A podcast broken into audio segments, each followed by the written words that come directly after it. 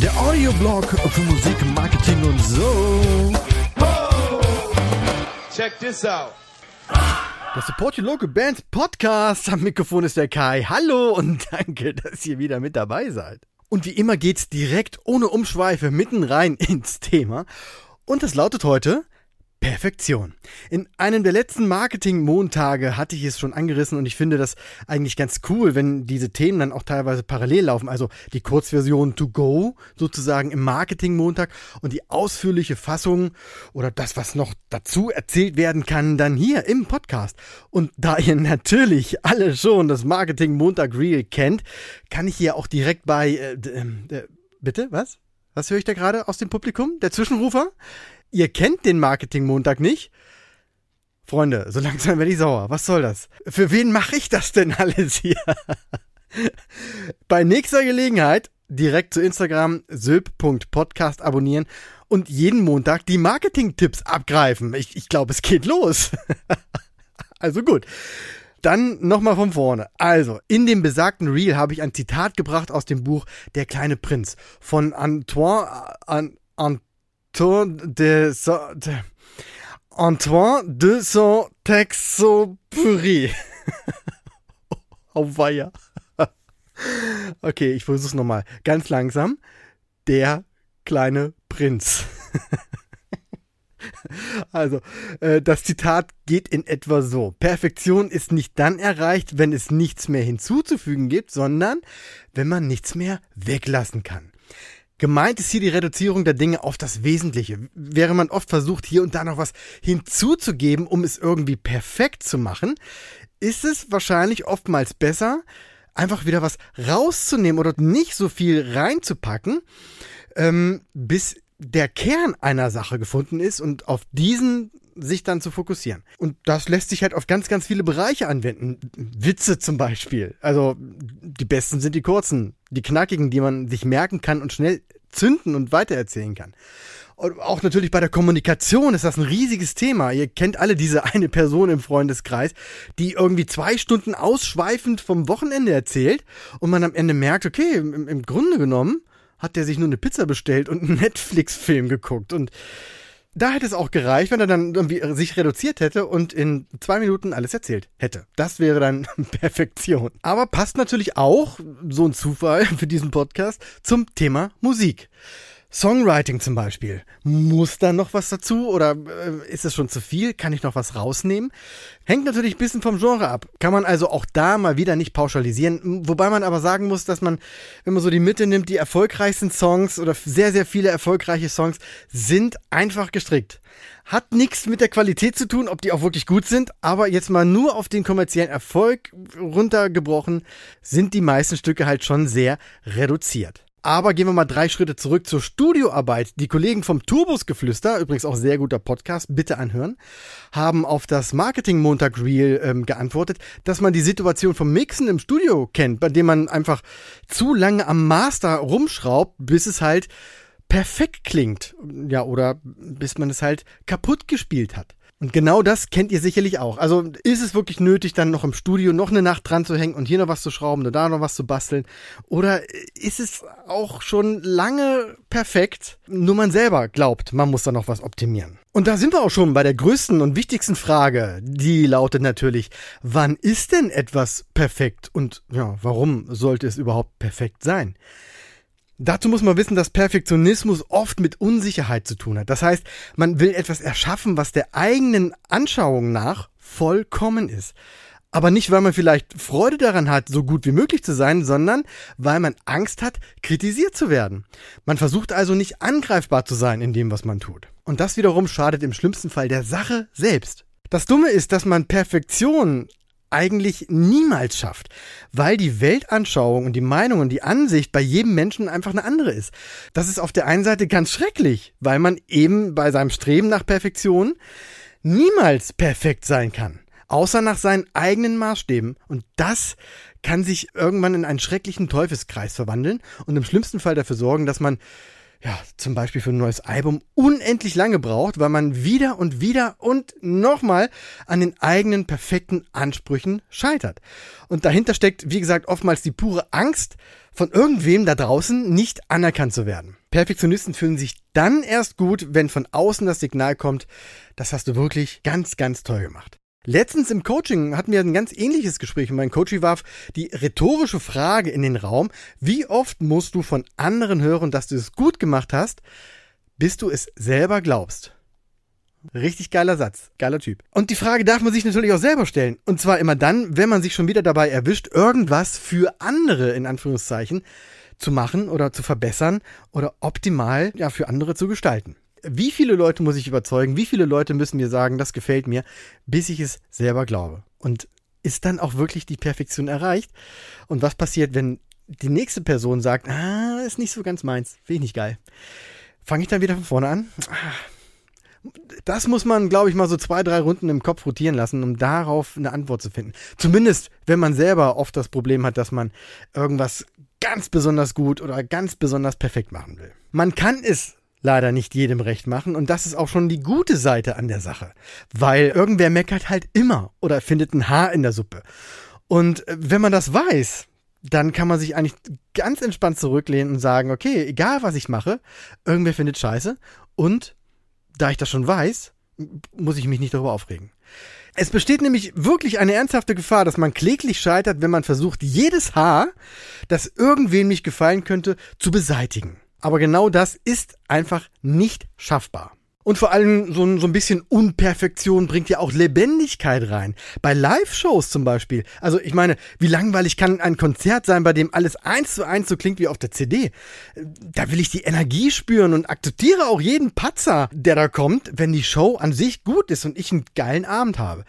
Wenn dann wirklich mal ein Ton nicht sitzt oder der Einsatz verhauen wurde, dann, weiß ich, da kommt ja auch keiner an mit einer Fehlerliste, die dann der Band vorgelegt wird.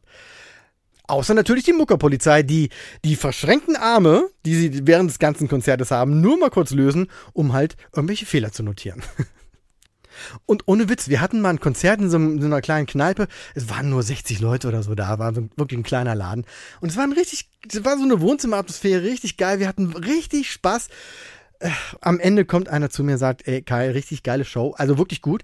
Aber in dem vierten Song, kurz nach dem Refrain, also da hast du dich ja richtig verhauen, ne? Das war ein Ding. Hast du es mit? Und ich denke mir, was ist denn mit dir los? Aber wie gesagt, solche Leute hast du immer und wenn du weißt, dass die kommen, dann kann man auch drüber lachen. Aber mal wieder kann man es natürlich nicht verallgemeinern, denn es kommt auch so ein bisschen auf die Mucke an, beziehungsweise das Umfeld. Also wenn ihr Punkrock macht, dann ist Perfektion nicht ganz so wichtig wie bei zum Beispiel irgendwelchen progressiven Zeugs. Also das Publikum geht auch eher zu Punk-Konzerten oder zu Rockkonzerten, um vielleicht äh, Spaß zu haben, um zu tanzen, um gut abzugehen. Bei Dream Theater oder The Hirsch Effect zum Beispiel funktioniert die Musik ja auch durch ein grandioses Zusammenspiel. Ich habe es vorhin schon angedeutet. Da hat so ein Konzertbesuch auch eher was von, von einer Mathematikvorlesung oder so.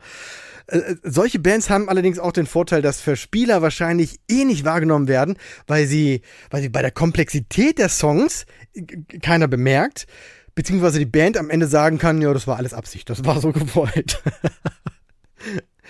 ich würde behaupten, Show geht vor Perfektion. Das heißt, wenn du beim Konzert mal daneben greifst, dabei aber unfassbar gut aussiehst, dann ist alles okay.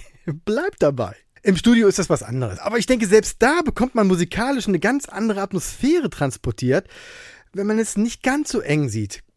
Klar, die ganz großen Patzer sollte man natürlich schon rausnehmen, aber der ein oder andere schiefe Ton könnte vielleicht passen. Und es gibt tatsächlich zuhauf Alben und Songs, bei denen einige Instrumente verstimmt sind oder Patzer drin gelassen wurden.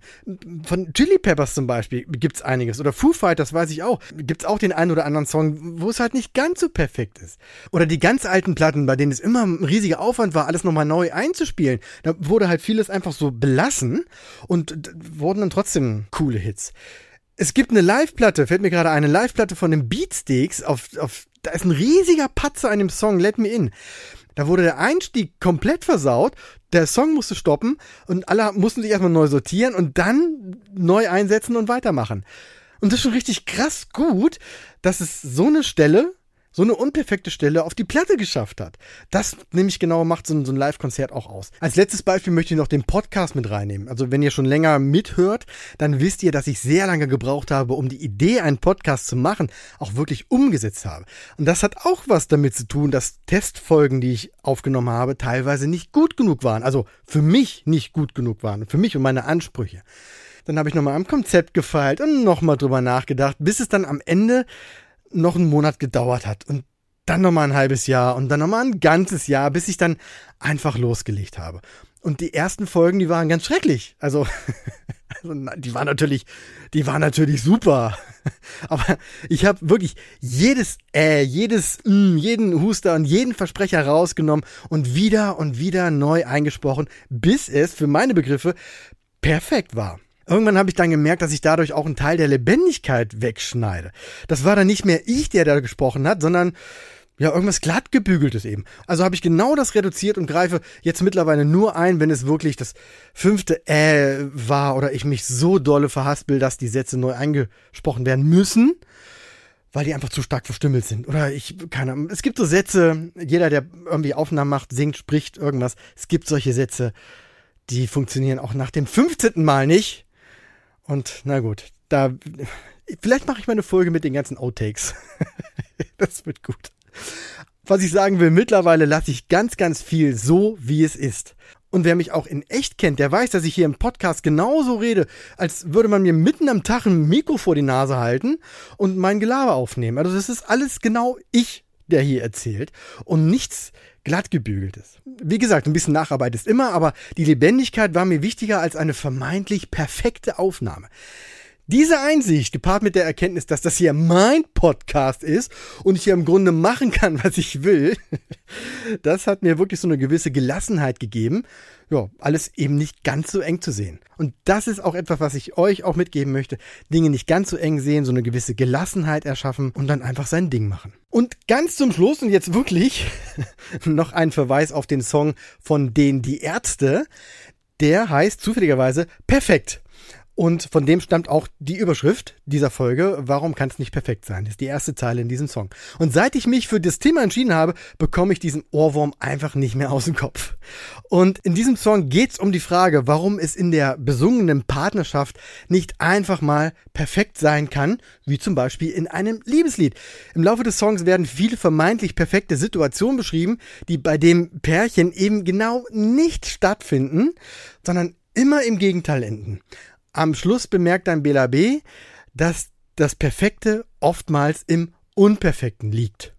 Und genau das ist auch das Fazit dieser Episode. Sei nicht so streng zu dir selber und überlege, ob der ein oder andere kleine Fehlgriff wirklich so schlimm ist. Die meisten Zuhörer, Zuhörerinnen, Fans oder halt Menschen, die generell Musik oder dein kreatives Schaffen konsumieren, gehen mit ganz anderen Erwartungen ran als du selber. Und wenn die dann doch nach einer gewissen Perfektion streben, dann ist das ja deren eigene Perfektion, die du, weil du sie nicht kennst, niemals erreichen wirst.